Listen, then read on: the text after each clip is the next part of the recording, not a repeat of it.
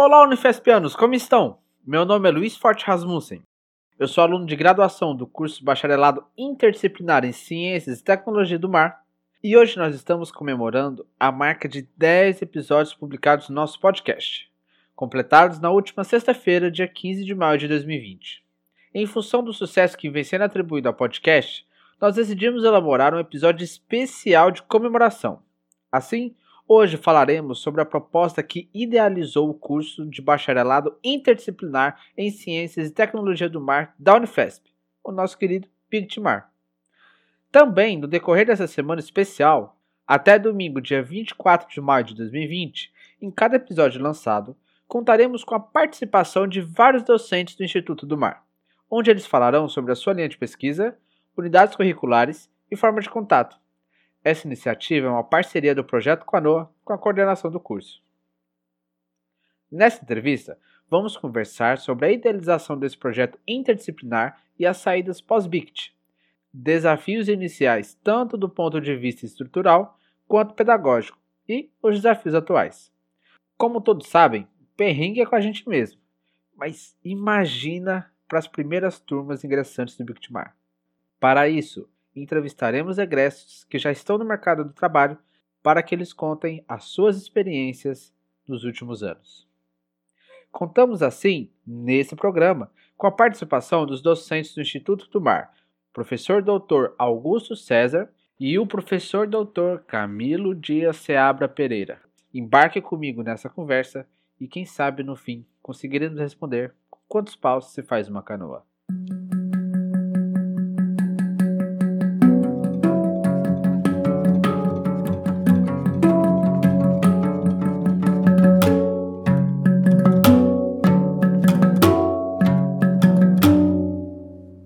Olá, professores, tudo bem com vocês? Olá, tudo bem? Tudo bem, Luiz? Como que tem sido a quarentena de vocês? É uma situação complicada, né? Nunca vivida antes, né? Muito aprendizado aí, paciência, né? E aprendendo com tudo isso, né? Com essas novas tecnologias, enfim, temos que ver o lado positivo das coisas sempre, né? Sim. É verdade, Luiz. Aproveitando para aprender coisas novas e seguindo trabalhando, né? Trabalha bastante, graças a Deus. Ai, que bom. Professor, eu gostaria de pedir gentilmente que vocês se apresentassem para os alunos que estão ouvindo a gente agora e que não os conhecem. Primeiro, começando com o professor Augusto. Ah, ok, vamos lá. Bom, é, meu nome é Augusto César, eu sou biólogo de biólogo marinho de formação, formado na primeira turma de biologia marinha da Universidade de Santa Cecília, universidade local. E depois eu tive a oportunidade de realizar meu doutorado e mais dois estágios pós-doutorais na Espanha. Fiz meu doutorado integralmente lá na Universidade de Múrcia. E depois eu fiz essas duas etapas pós-doutorais na Universidade de Cádiz, todas relacionadas à área de ecologia e mais especificamente na área de ecotoxicologia marinha. Entendi. E você, professor Camilo? Bom, meu nome é Camilo Seabra, eu também sou biólogo marinho de formação, me formei na Unisanto em 1998. Depois eu fiz mestrado em oceanografia no Instituto Oceanográfico da USP em 2000. E em 2004 eu iniciei o doutorado. Terminei o doutorado em oceanografia biológica também lá na USP. E em 2008 fui fazer um pós-doutorado na Universidade de Cádiz, na Espanha. Essa é a minha formação até hoje, né? E os dois participaram do, da idealização do BICT, não foi? Sim, Luiz, a gente teve aí essa grata satisfação, né, de participar, inclusive juntos, né, desde o início. Nós entramos no mesmo concurso, foram um dos primeiros concursos né, destinados a esse grupo do né, atual Instituto do Mar, na época era só uma proposta. E a vantagem foi essa, a gente já tinha um histórico de trabalho, né, de, de muitos anos, né, e isso foi uma coisa que contribuiu bastante, né, com a integração aí dessa primeira etapa, desses primeiros docentes. O que incentivou vocês a, a prestar esse concurso? A gente já vinha acompanhando né, a instalação, né, a implantação da Unifesp aqui na, na Baixada Santista, né? A gente, eu, tanto eu como o Camilo, éramos residentes, né? Vivemos aqui em Santos o tempo todo, salvo essas etapas de formação no exterior. E a gente buscava, né, realmente nos encaixar nessa área das ciências humanas, que era a nossa formação, e a gente estava acompanhando, né, que sabia que é, as notícias vinham né, nesse sentido aí de abertura de vagas, né, para abertura de um novo campus, né, e que realmente começou em 2006, as primeiras iniciativas da Unifesp, com o Instituto Saúde e Sociedade, mas já havia né, uma sinalização né, de uma expansão nessa área das ciências do mar, que era justamente o que a gente vinha sendo preparado né, em toda a nossa trajetória, a gente tinha esse sonho né, de realmente conseguir essa vaga, e se concretizou aí com muito esforço, né, e resultado de todos esses anos aí de trabalho, né. É, uma questão também legal de lembrar é que dentre esses primeiros concursos, o que nós prestamos foi na área de engenharia ambiental e havia exatamente o tema ecotoxicologia. Por isso, o professor Augusto, o professor Rodrigo Schauer e eu prestamos esse mesmo concurso e ficamos em primeiro, segundo e terceiro nessa ordem, Augusto, Rodrigo e eu. E como houve outros concursos que não preencheram a vaga, acabou que o segundo e terceiro lugar, Rodrigo e eu, fomos também admitidos, né? Então todos trabalhávamos juntos com Ecotox e nessa vaga de engenharia ambiental todos aplicamos para esse perfil que era ecotoxicologia. Então a ecotoxicologia também faz parte desde o início do Instituto do Mar, né? Havia outras vagas também, oceanografia que acabou não sendo preenchida, engenharia portuária, tivemos o professor Eduardo que depois acabou saindo, ele já era professor da USP, ele se manteve lá mas esse, esses foram os quatro primeiros docentes do, do Instituto do Mar. Uhum. Qual o nome completo do professor Eduardo? É Eduardo Mário Dias. Ele é, ele é catedrático da, da USP, da Politécnica, e ele acho que ele entrou no primeiro concurso. Depois já houve esse nosso concurso. Eu tomei posse logo de, em seguida, no início de é, fevereiro de, de 2011. E no início só estava eu, Eduardo, depois uh, houve essa possibilidade né, da, de chamar o Camilo e o Rodrigo, que já estavam aprovados no mesmo concurso que eu entrei. Aí surgiu também o concurso do professor Caio, Eduardo Fontana, e o núcleo foi esse inicial. A nossa missão era justamente é, estabelecer aí as estratégias né, de expansão junto ao campus Baixada, nas áreas estratégicas. Né, a gente coincidia aí um avanço muito grande aí dos, das descobertas do pré-sal, uma ampliação também muito grande do polo petroquímico de Cubatão e do próprio porto. Então a gente estava alinhado né, a demandas né, e políticas públicas muito importantes nesse, nesse período.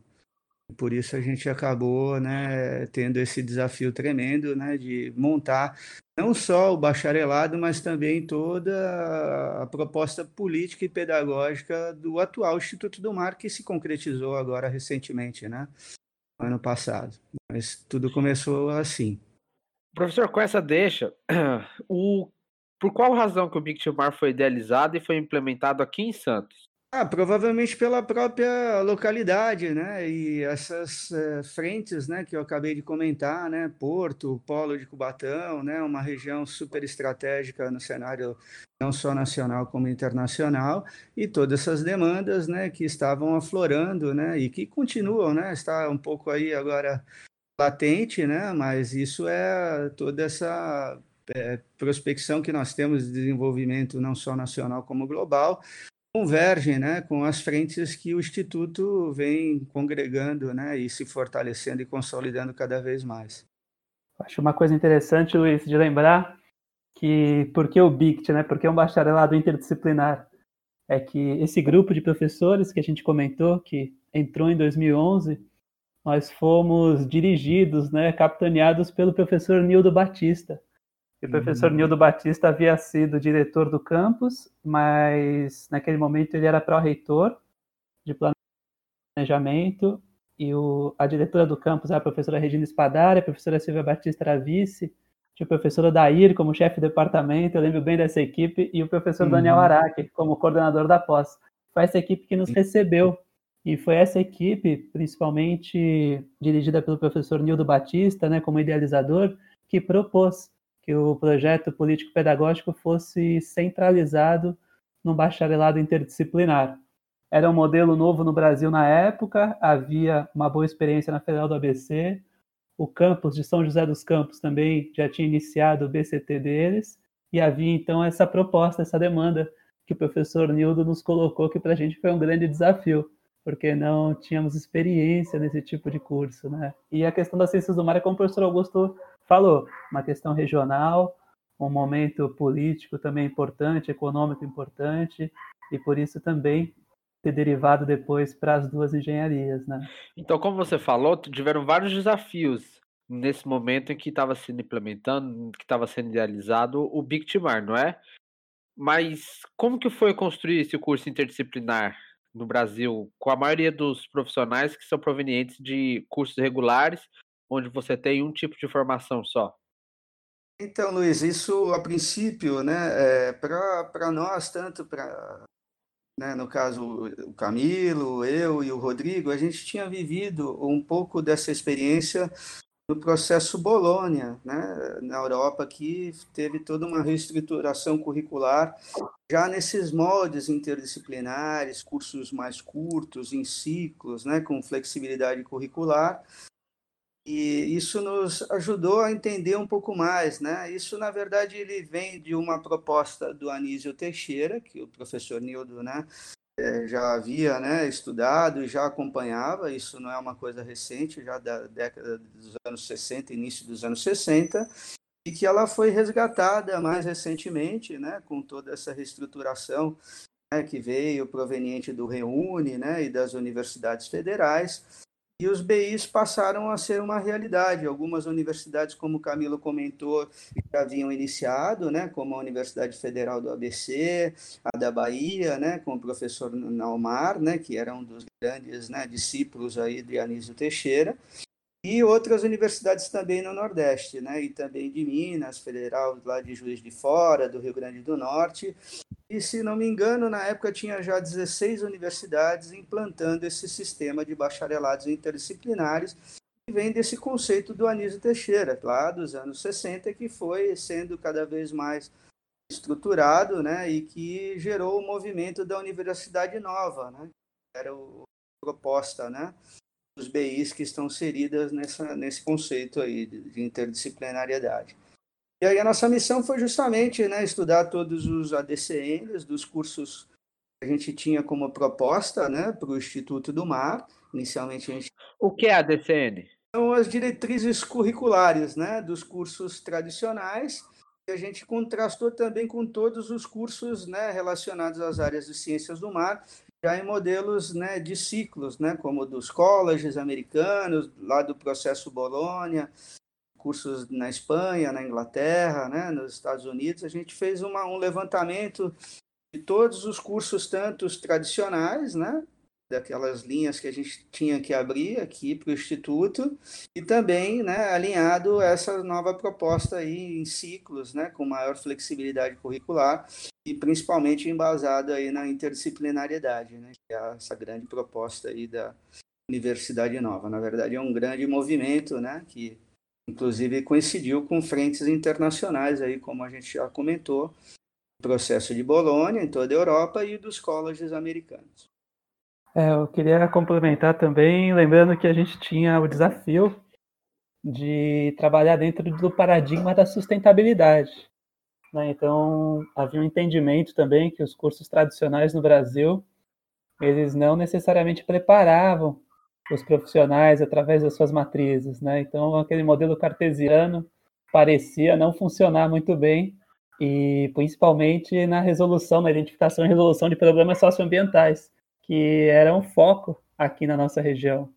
Então também o BICT nasceu com seus quatro eixos, com uma visão integrada, principalmente centrada no, na, na ideia da sustentabilidade, né? Para que os profissionais formados, os professores, os pesquisadores saíssem com uma possibilidade de atuar no mercado de trabalho, atuar no setor produtivo, no setor público, no terceiro setor, com vistas à sustentabilidade. Por isso os eixos, né, com diferentes dimensões, e por isso a pesquisa também com tanta ênfase no eixo ciência e tecnologia que a gente tem.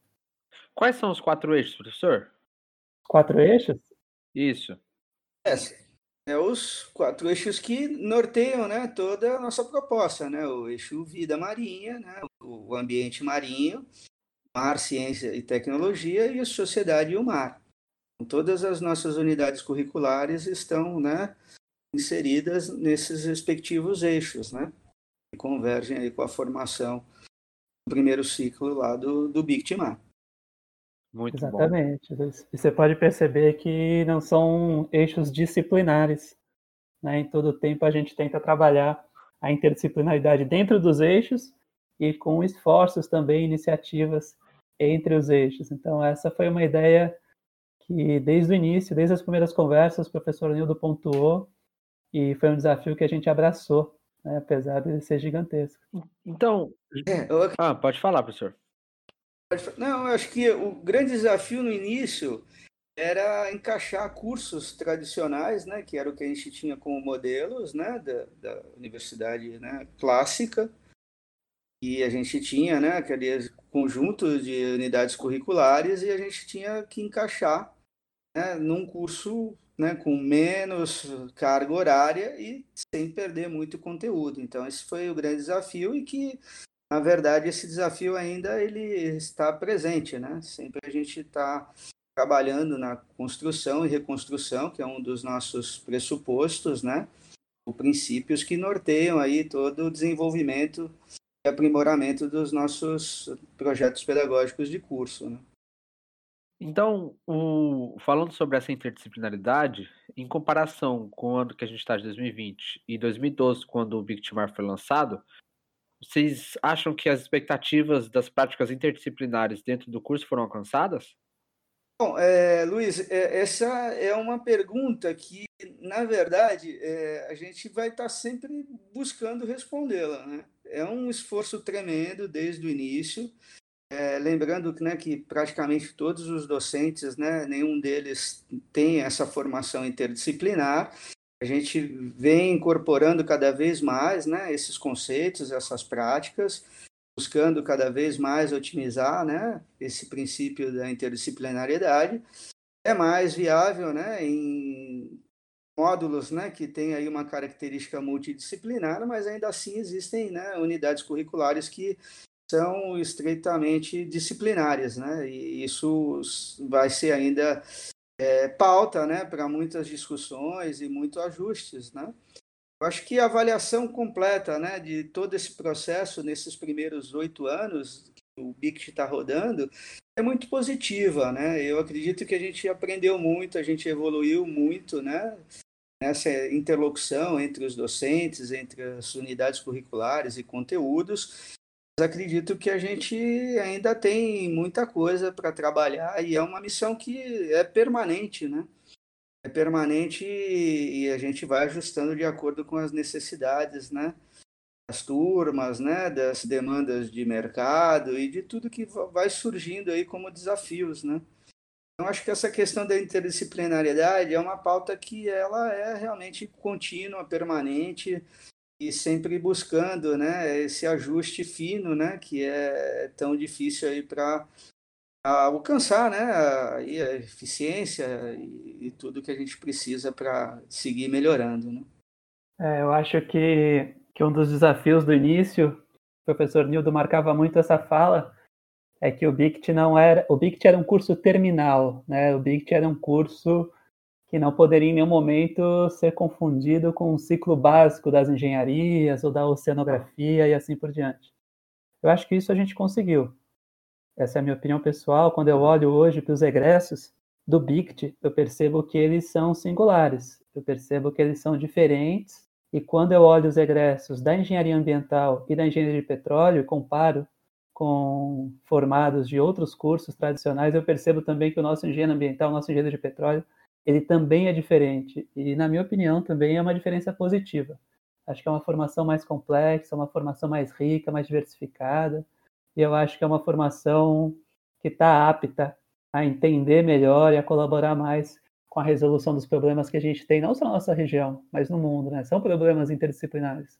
E eu acho que essa expectativa a gente alcançou. Agora que tem muito para melhorar, que tem muito para evoluir, o projeto hoje talvez esteja 70% concluído, né?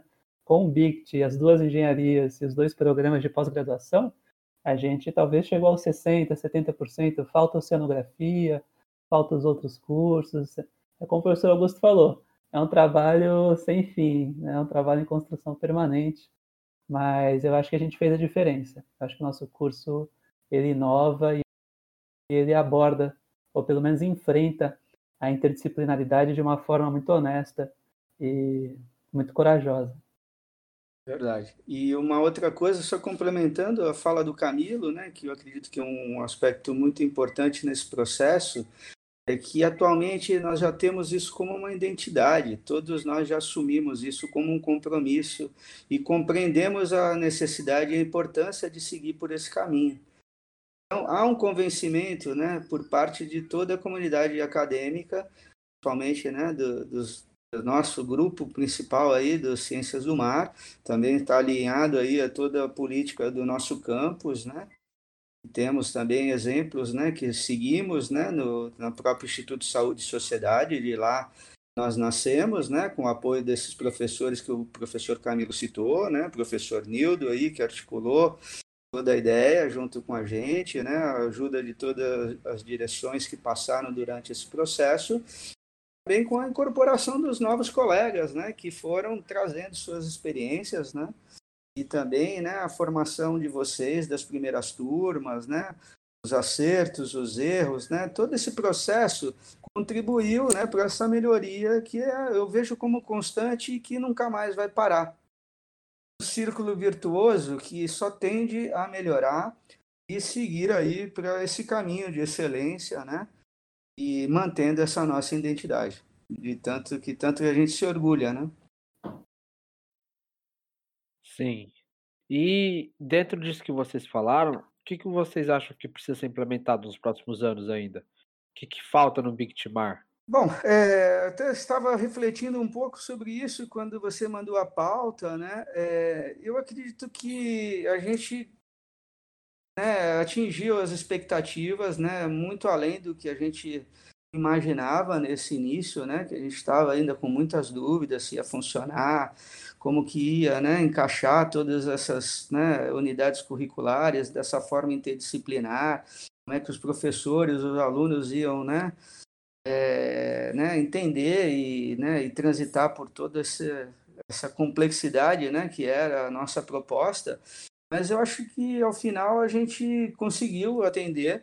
Acho que dentre as coisas que a gente ainda precisa né, desenvolver essa questão da mobilidade, né, não só entre outros cursos de BIs no cenário nacional, como também a questão da própria internacionalização, porque a gente construiu o BICT dentro desse padrão aí do, né, dos é, grandes consórcios de universidades internacionais que promovem a mobilidade não só de docentes como de discentes, né?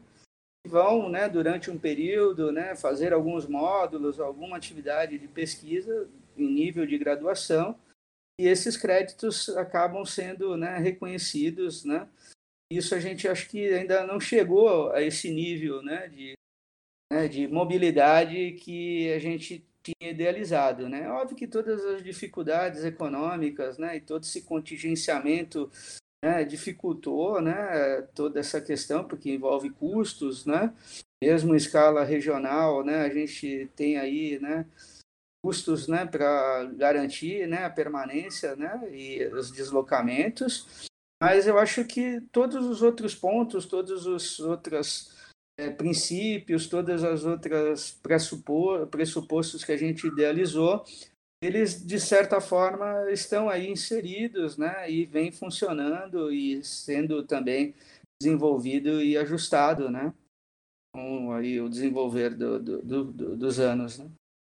Eu acho, Luiz, que complementando, bom, primeiro concordo né, com o que o professor Augusto coloca, e eu acho que agora a gente tem a condição de ouvir os alunos e os egressos que são bacharéis interdisciplinares. Né? Então, há um esforço da coordenação atual em colher a opinião dos egressos, em colher um pouco da história e da trajetória desses egressos. Eu acho que isso vai ser fundamental quando a gente conseguir entender o quanto a gente atendeu aos objetivos do PPC, quando a gente conseguir entender o perfil desse egresso na prática, os lugares que eles estão ocupando no mercado de trabalho, o que eles estão fazendo, como eles, né, o que eles sugerem, como eles é, contribuem para a revisão do, do novo PPC. Eu acho que essa, essa opinião dos egressos, que, claro, obviamente a gente não tinha no começo, né, os três PPCs eles foram sempre construídos só pelos professores, mas eu acho que agora a gente tem egresso não só no BICT, como egresso das engenharias, dos pós-BICTs, e já já, se der tudo certo, a gente vai ter também a Oceano funcionando.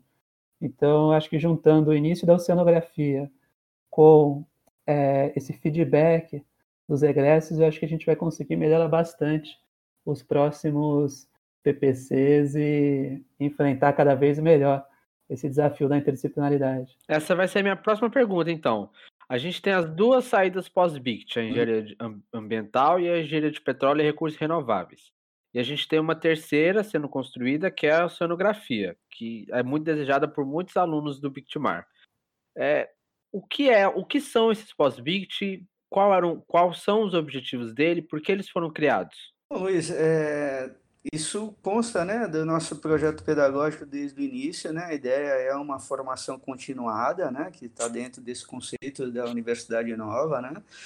e abrir possibilidades né, de uma formação complementar numa área mais específica, né, como já é no caso das engenharias que estão aí né, à disposição, e também né, é, formar, formar outras possibilidades né, de abertura de novos cursos. Inicialmente a gente tinha é, outras saídas né, planejadas, né, os que a gente conseguiu até o momento engenharia de petróleo, engenharia ambiental.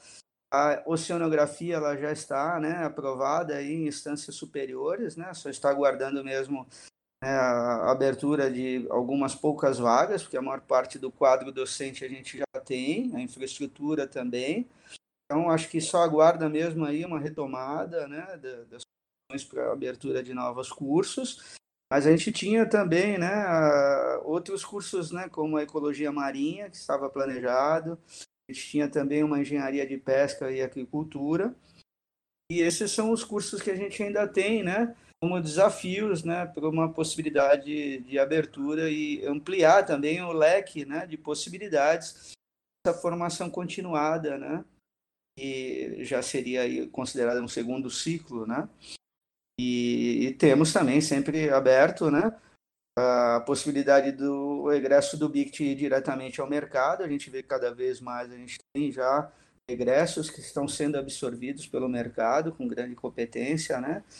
Atuando aí, atuações aí bastante significativas. A pós-graduação, que né, a gente já conseguiu também abrir diversos cursos de pós-graduação. Inicialmente a gente tinha isso como uma perspectiva, mas já é realidade. Inclusive cursos aí com doutorado, já com abrindo, né, vinculados, né, ao, Instituto do Mar, em conjunto com o Instituto de Saúde e Sociedade, que é o programa de bioprocessos bioproduto, Outro programa também de biodiversidade que já foi aprovado com nota 4, provavelmente já tem a nível doutorado. E o recém-criado Ciências do Mar, né? Então, a gente já, nesse momento, nós já temos tudo que foi idealizado, né? Como possibilidades, né? Os uh, formandos, né? Aí do BICT seguirem, né? Com uma formação complementar e a pós-graduação e a opção do mercado. Então, isso é o que a gente tinha, né? Como principal objetivo. Agora, o que falta é ampliar, obviamente, as opções né, é, de formação complementar.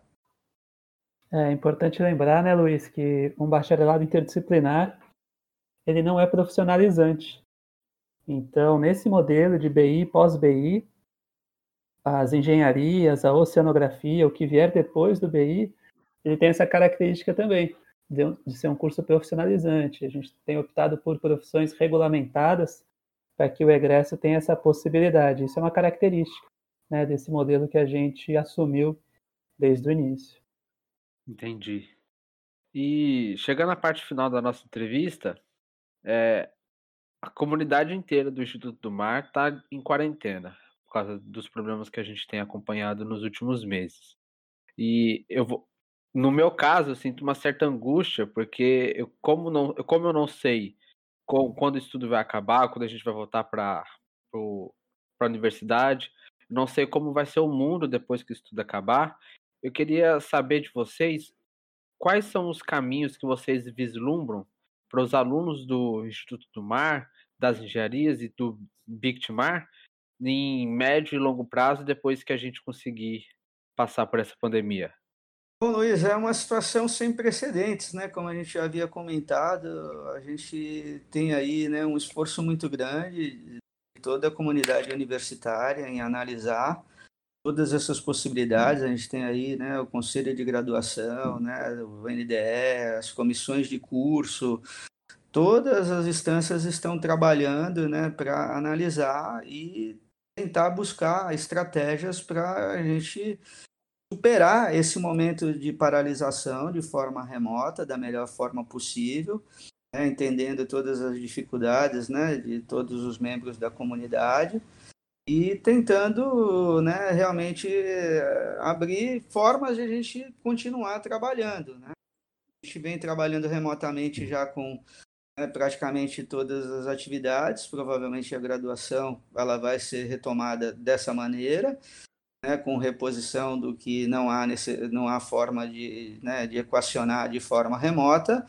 mas eu acredito que as coisas sigam aí nesse sentido de normalização. Né? Nós estamos ainda num período crítico, mas para os próximos meses a gente tem a esperança que a coisa comece a normalizar e com certeza né, a gente vai ter aí né, condições de recuperar o tempo perdido, né?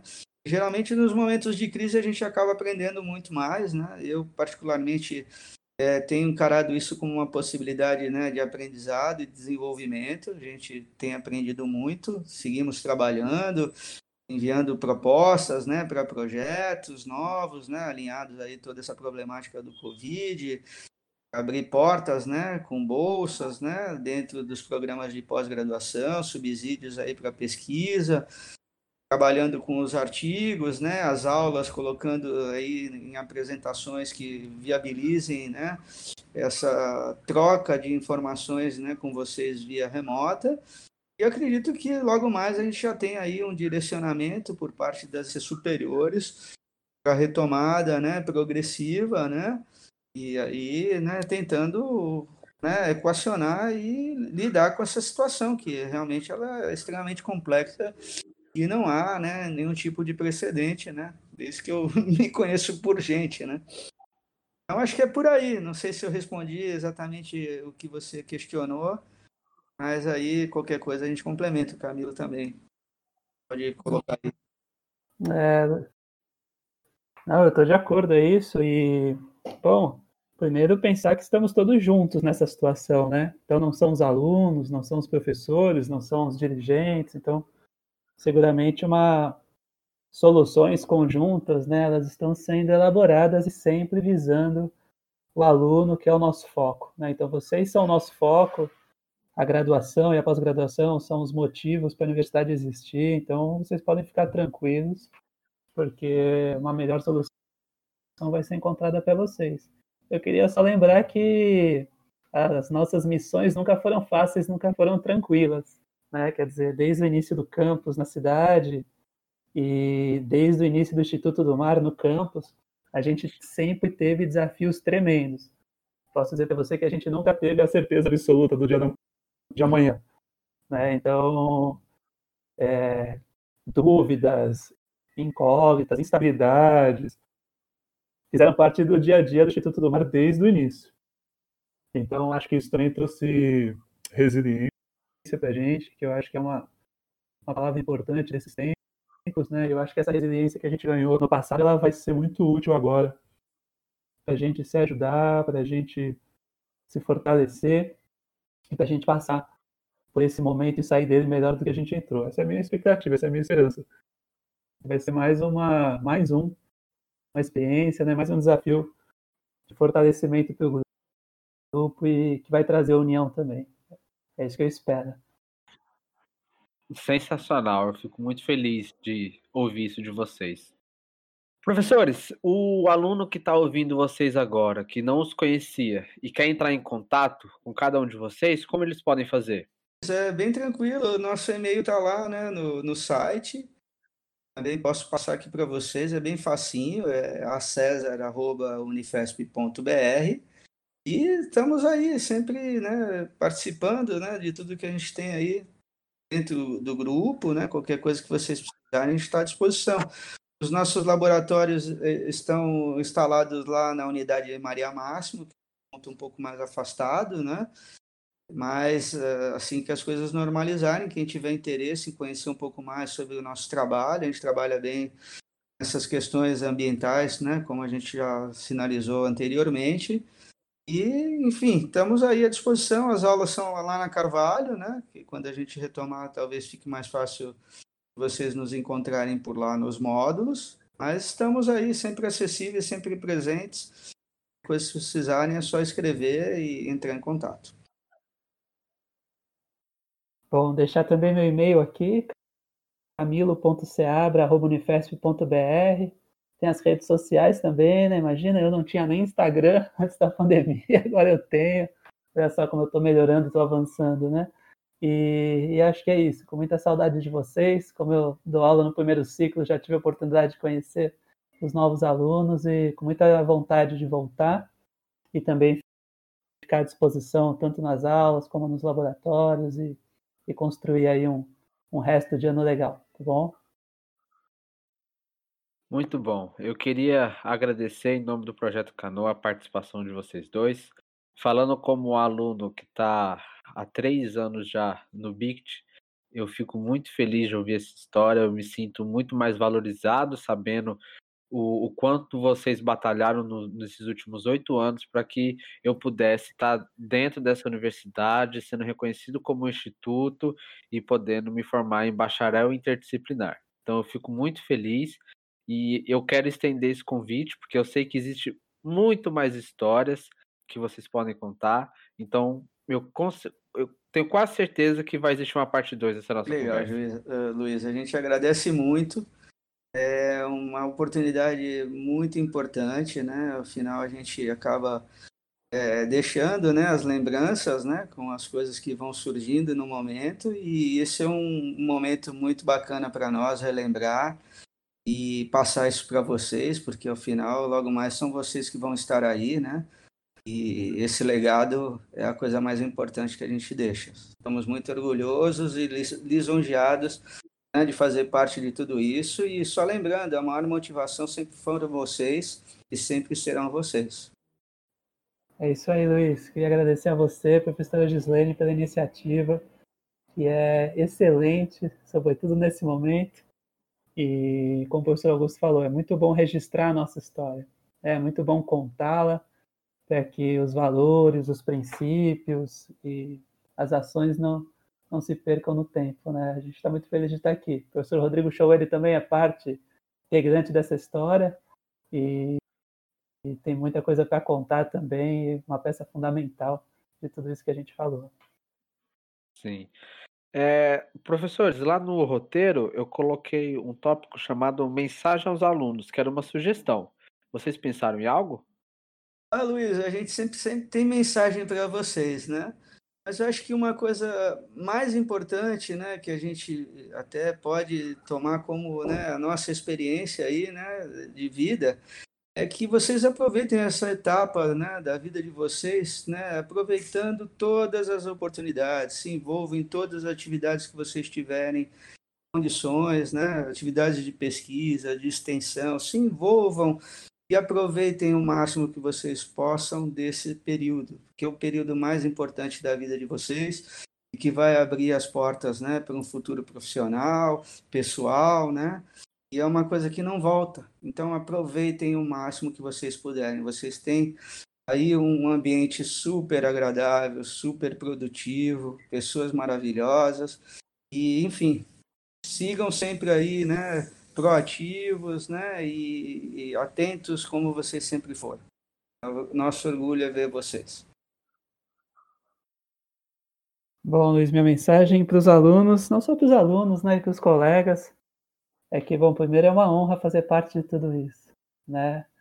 Cada aluno, cada professor que chegou e que a gente teve a honra de ver chegar, é, faz parte dessa, dessa construção tão bonita que a gente está aqui contando hoje os primeiros passos, né? E é por isso que estamos só nós dois falando, mas cada professor que entra, e até o último que entrou há poucos meses, ele é um fundador do Instituto do Mar, assim como os alunos também o são. Então, acho que a mensagem é uma mensagem, primeiro, de tranquilidade nesse momento, uma mensagem também de esperança, de que, poxa, se a gente já construiu tanto até aqui, com certeza a gente vai construir muito mais daqui para frente. Uma mensagem também de, de esperança na ciência, né? um momento de, de perceber o quanto nosso trabalho é importante. E acho que uma mensagem de fé em Deus também, na transdisciplinaridade dos valores e dos princípios né, que a gente tem sido confrontado aí todos os dias. Acho que essa é, um, é uma reflexão legal para esse, esse momento que a gente está passando. Então, para finalizar, como é tradição, eu pergunto para vocês: com quantos paus faz uma canoa? Ô Luiz, então, para nós, cara, essa pergunta até parece um pouco mais fácil, né? Porque a gente pode consultar algum aí colega Caissara ou até mesmo algum projeto de engenharia naval, mas para vocês isso pode abrir uma grande possibilidade de uso né, de novos compostos, né, que sejam mais eficazes, resistentes e econômicos. Será que é só com paus que se pode construir uma canoa? Fica aí a reflexão. Fica aí a pergunta para vocês. Muito bom. Não tinha me preparado para essa pergunta, mas concordo com o professor Augusto. Acho que com quantos se fizerem necessários e quanto mais diverso, quanto mais complexo, quanto mais inclusivo e equilibrado for essa canoa, melhor, né? Eu acho que é essa canoa que a gente está tentando construir e, sobretudo, remar juntos aí em todo o tempo.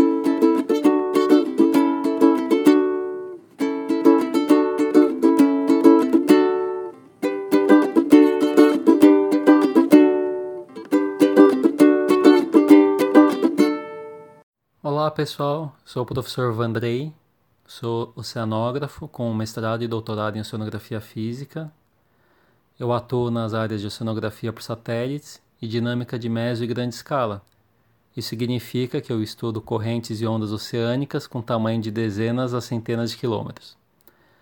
No Bictimar, eu coordeno os módulos de introdução à oceanografia e oceanografia física e química. O primeiro eu divido com os professores Vinícius, Ítalo e Rodrigo Martins, o segundo divido com o professor Ítalo. Isso diz bastante respeito à natureza interdisciplinar da oceanografia. A única forma de começar a entender os oceanos é através do conhecimento básico em geologia, biologia, química, física e matemática. Estando bastante conectados com os demais módulos do Bictimar. Quem quiser entrar em contato comigo, meu e-mail é andrei.watanabe.unifesp.br Sejam muito bem-vindos e um abraço.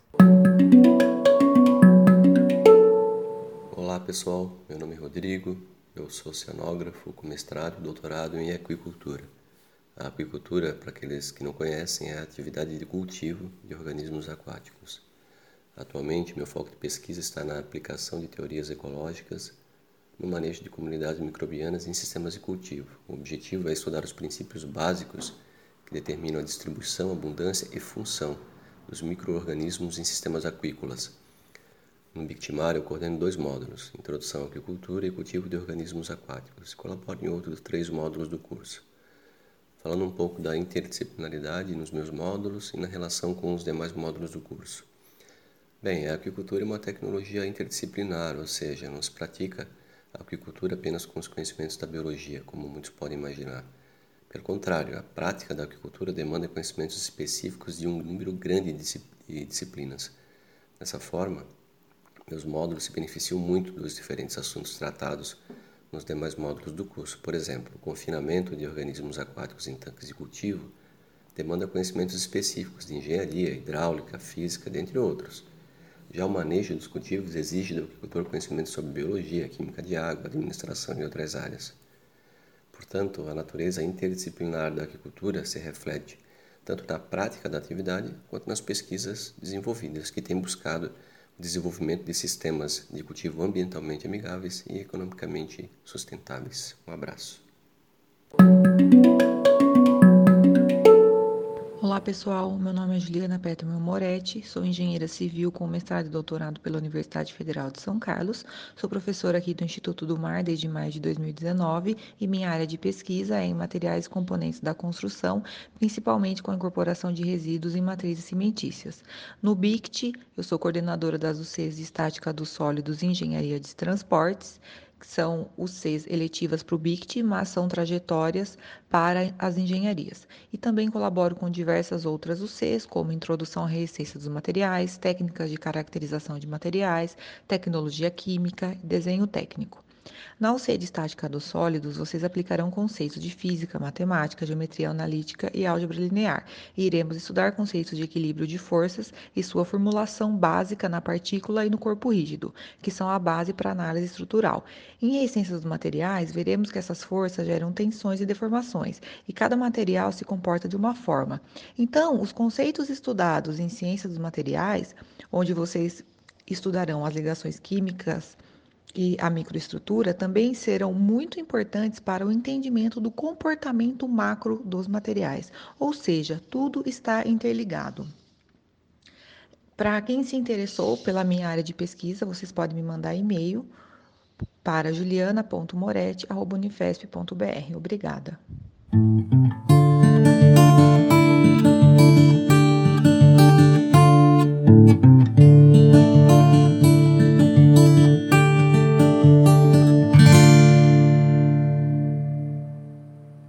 Muito obrigado por ouvir o nosso programa. A nossa história é muito complexa e cheia de detalhes. Por isso, vamos fazer um grupo de episódios falando sobre a história do Bict. A próxima entrevista já está marcada e sairá na semana que vem, no próximo domingo, dia 24.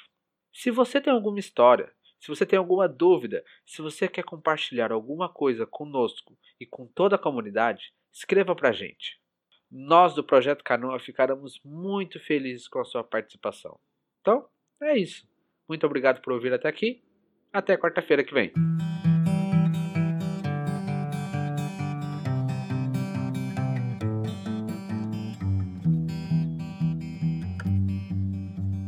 O projeto Com Quantos Paus Faz Uma Canoa é um podcast que fala sobre ciências e tecnologia nas universidades públicas.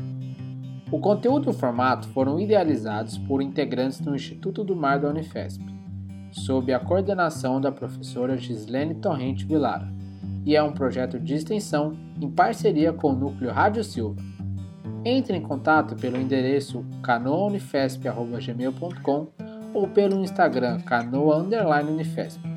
Você pode nos ouvir no site da radiosilva.org, no Spotify ou na sua plataforma de podcasts favorita. thank you